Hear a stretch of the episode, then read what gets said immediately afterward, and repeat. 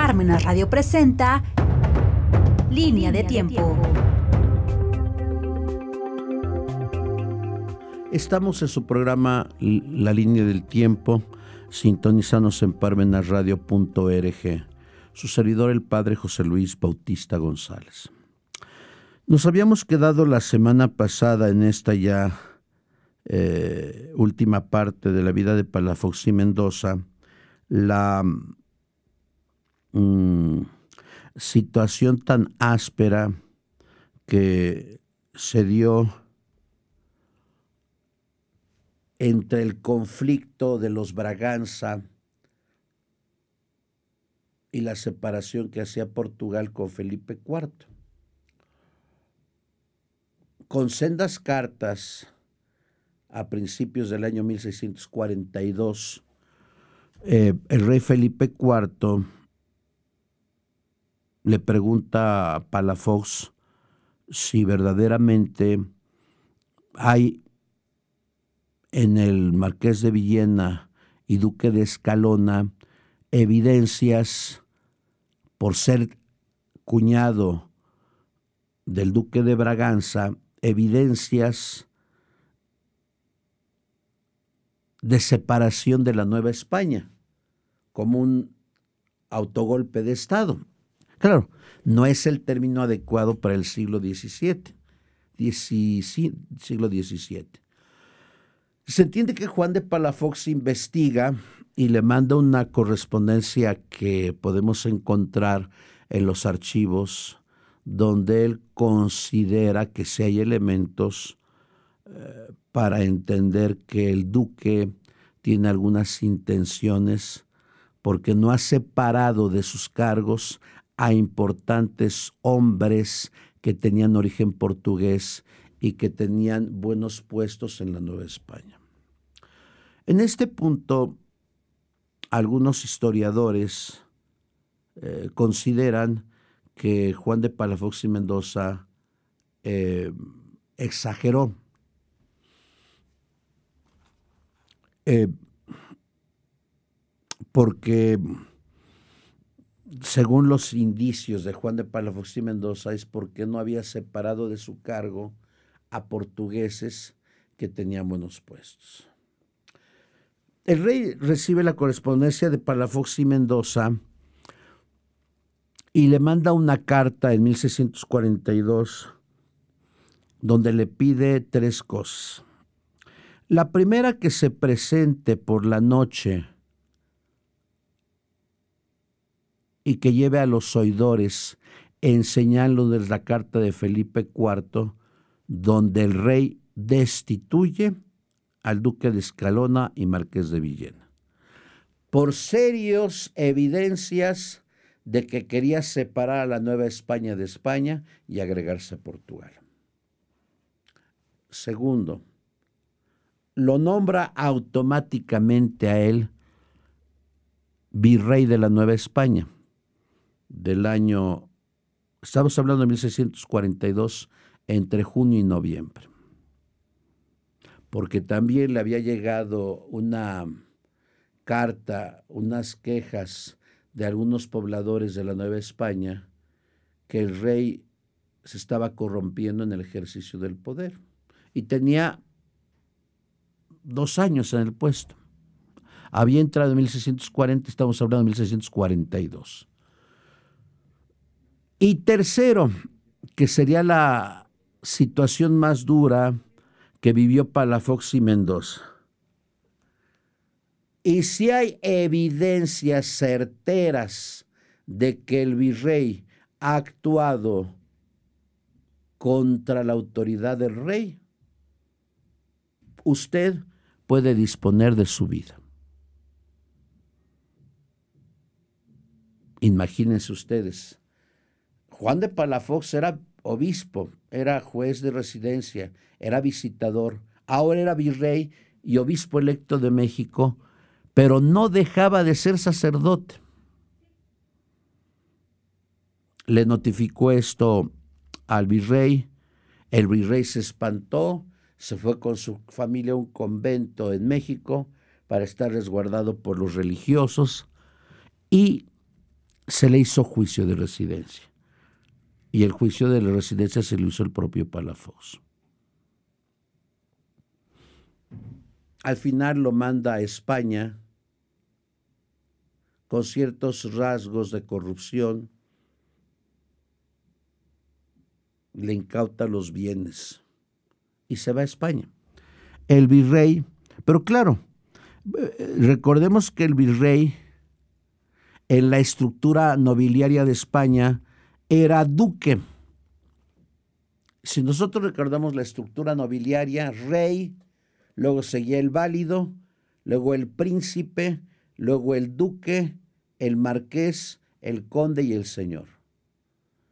Por tanto, el duque de Villena estaba, era inferior al príncipe y al válido, es decir, al favorito del rey.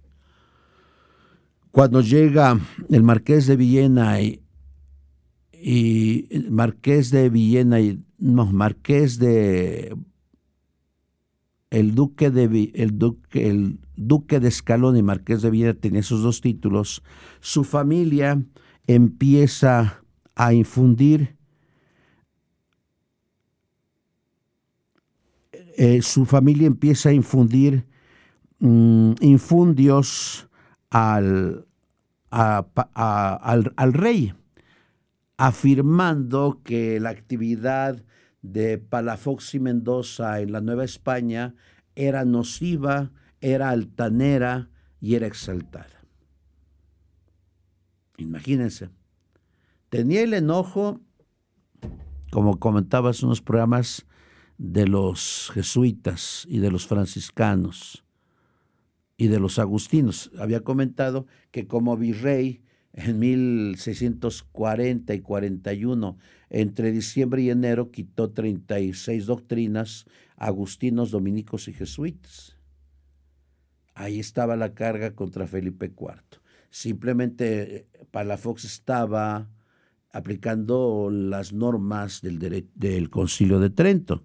Segundo, aquellos que no fueron beneficiados, aquellos que no fueron beneficiados, eh, aquellos que no fueron beneficiados por las visitas que él hizo y junto con los dos juicios de residencia, pues también llevaron sendas cartas a, al, al rey afirmando precisamente que Palafox había actuado con injusticia. Tiene la queja de los religiosos, de algunas instituciones y de los virreyes. Ahora póngase en lugar de Felipe IV. Si Palafox descubrió injusticias corrupción, y si las demostró, pues es claro, es claro que no lo quisieran. Es como yo lo digo a veces en las universidades, que ahí las universidades tendrían que ser un poquito más objetivas. Por ejemplo, si un maestro es exigente, es puntual y es honorable, ¿qué calificación le van a poner sus alumnos? Tacha todo lo que él hace. En cambio, si un maestro es bonachón, alegre, llega tarde, cuenta chistes y no es exigente, pues los alumnos le van a poner un 10. Porque hoy tristemente pues se descubre en las universidades que no existe mucha exigencia por parte de los maestros. Pues lo mismo le tocó a Palafox. Palafox aplicó la ley, aplicó los cánones del derecho canónico, aplicó las leyes de las Indias, y por eso es que él actuó conforme a esos principios. Él actuó conforme a esos principios. Ahora, como virrey, miren, como virrey estuvo pocos meses, de junio a noviembre. Julio, agosto, septiembre, octubre y noviembre, cinco meses. Como virrey engrosó la caja real, encontró unos pocos ducados y cuando él sale a los cinco meses dejó 70 mil ducados. Fortificó tanto Veracruz como Yucatán en contra de los corsarios y los piratas. Agrandó el número de soldados que protegían estas guarniciones y que también protegían en los lugares más grandes de la Nueva España las famosas plazas de armas, porque ustedes recordarán que las guarniciones de los militares estaban en las plazas de armas mal llamadas zócalos. Recuerden ustedes que en las grandes capitales más antiguas de la Nueva España, Veracruz, México, Puebla, Guadalajara, Querétaro, eh, aún Zacatecas, estaba la famosa plaza de armas donde estaba la guarnición, estaba el lugar donde vivía la autoridad civil y el lugar donde vivía el obispo o el párroco. Entonces lo que hizo fue agrandar las guarniciones, pedir más refuerzos a España y también tuvo la tranquilidad de que hubiera seguridad en sus fronteras. Recuerden ustedes que los virreyes tenían una autoridad grandiosa, pero en especial tenían dos rubros. Guardar la tranquilidad interior y exterior.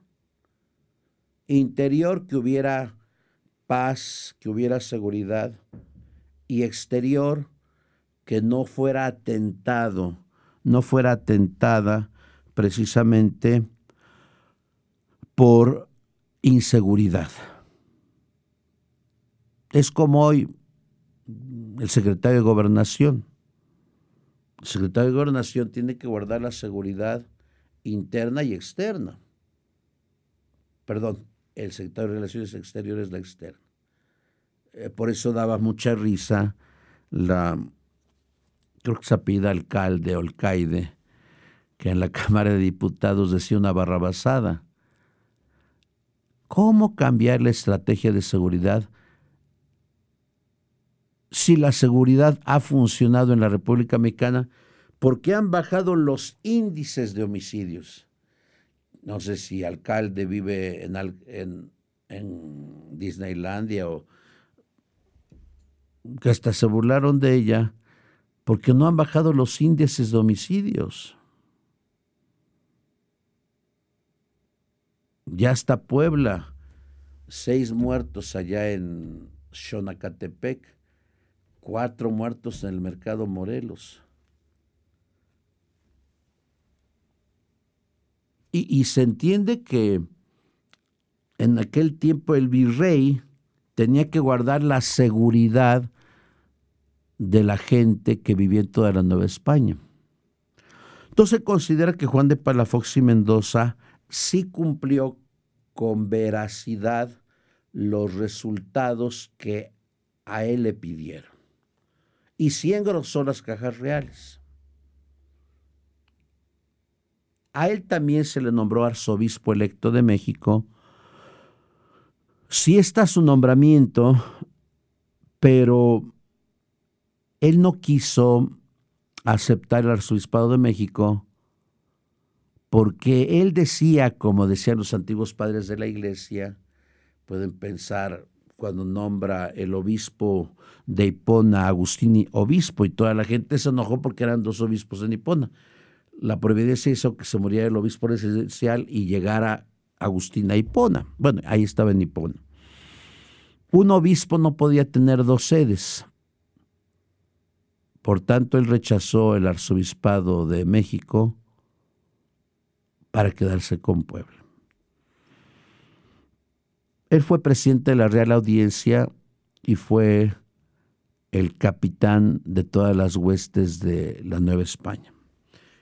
Yo creo que lo hizo como debiera hacerlo alguien que conocía las leyes de las Indias. Regresa a España, perdón, regresa a Puebla y después tiene problemas, como lo comentaba yo, con el arzobispo de México, Muñoz, Muñozca, con el inquisidor de la Nueva España y con el nuevo virrey Salvatier, que ya venían un tanto emprejuiciados por la figura de Palafox y Mendoza. ¿Cómo concluye su tiempo aquí en la Nueva España? En 1648, el rey le pide que regrese en calidad de urgencia a España. Ya el rey Felipe IV le había calentado la cabeza a los enemigos de Palafox y le, va a plantear un juicio de residencia a Palafox. Palafox sabe que sus días están contados, pero le ruega al rey que le dé tiempo unos meses más para poder terminar la catedral. El rey lo acepta. Nuevamente hay otra senda carta en 1649 donde le dice, regresa ya. Palafox no le toca terminar la catedral por fuera, ni torres ni fachadas solo el interior. Entonces él la consagra, como había dicho, el 18 de abril de 1649, celebra su última misa el 6 de mayo.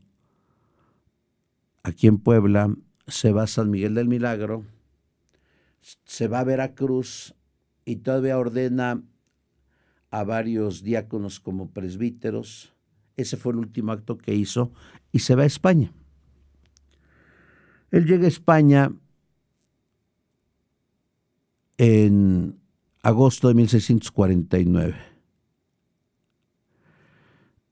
Y durante tres años dura el juicio de residencia a, a Palafox y Mendoza. ¿Qué hace en ese tiempo?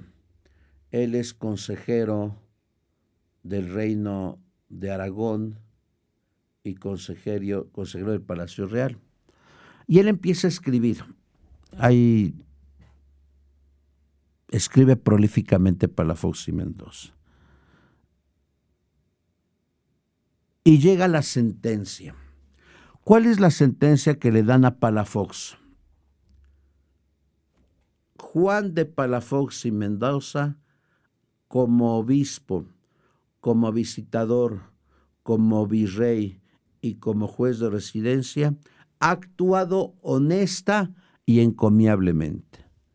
Por tanto, el juez le pedía al rey que lo nombrara, que le diera el cargo nuevamente como obispo de Puebla o que le diera otro cargo mayor. Cuando un arzobispo de México o de Puebla tenían un trayecto ético, generalmente los pasaban como arzobispos de Lima o como arzobispos de Toledo. Ahí tenemos a Fabián y Fuero, ¿no? Bueno. Yo creo que esto, esta conclusión del juez de residencia de Palafox y Mendoza no satisfizo a los enemigos de Palafox que ya tenía muchos, y le calentaron la cabeza al rey.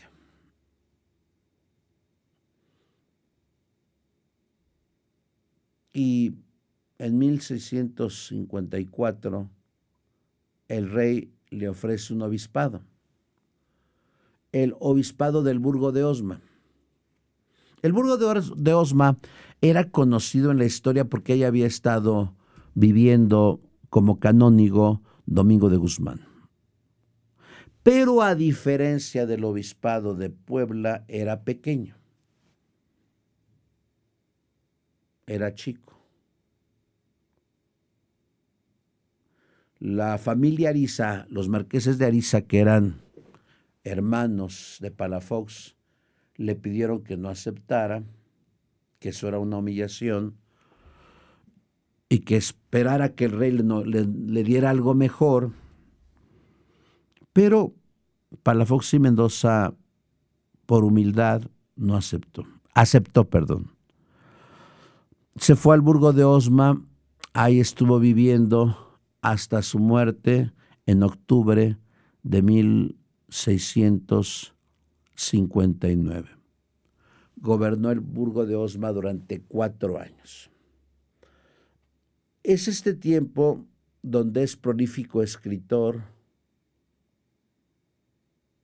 gran autor de obras como La trompeta de Ezequiel, sus memorias en Confesiones o Vida Interior, recuerda su libro Viaje a Alemania cuando acompañó a la hermana de Felipe IV, Ana, para casarse con el príncipe de Hungría y futuro emperador de Alemania, comenta las cartas de Teresa de Ávila, comenta algunos pasajes de la Sagrada Escritura, habla sobre las virtudes del indio, donde él salsa a los, a los indígenas. Fue un gran escritor. Finalmente muere en olor de santidad en octubre de 1659. Y como yo comentaba en un principio, eh, yo creo que el pensamiento de Palafox lo podemos leer en la obra de un hombre que estuvo cerca de él en el Burgo de Osma, Antonio González de Rosende, la biografía de Juan de Palafox y Mendoza, o la biografía que escribió eh, Francisco Lorente, que había sido su paje, su sirviente, su sacerdote y confesor, que se llama Hechos y Dichos de Palafox, que él escribió 1677-76 antes de su muerte. Ojalá que los pudieran leer porque solamente leyendo su obra podemos entender la dimensión tan importante de Juan de Palafox y Mendoza.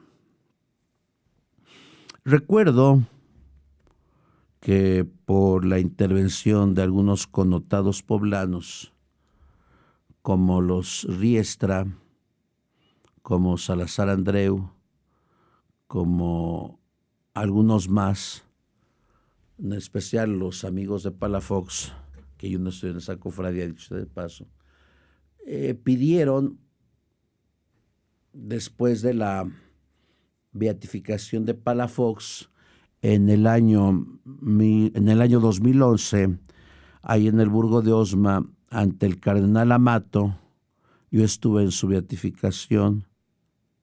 Imagínense, él murió en 1659 tiene que pasar más de tres siglos para que en el, no, más de cuatro siglos, cerca de cuatro siglos, para que en el año 2011, en tiempo del gran Papa Benedicto XVI, el cardenal Amato afirmara que su libro estaba inscrito en el libro, en el, en el libro de los Beatos.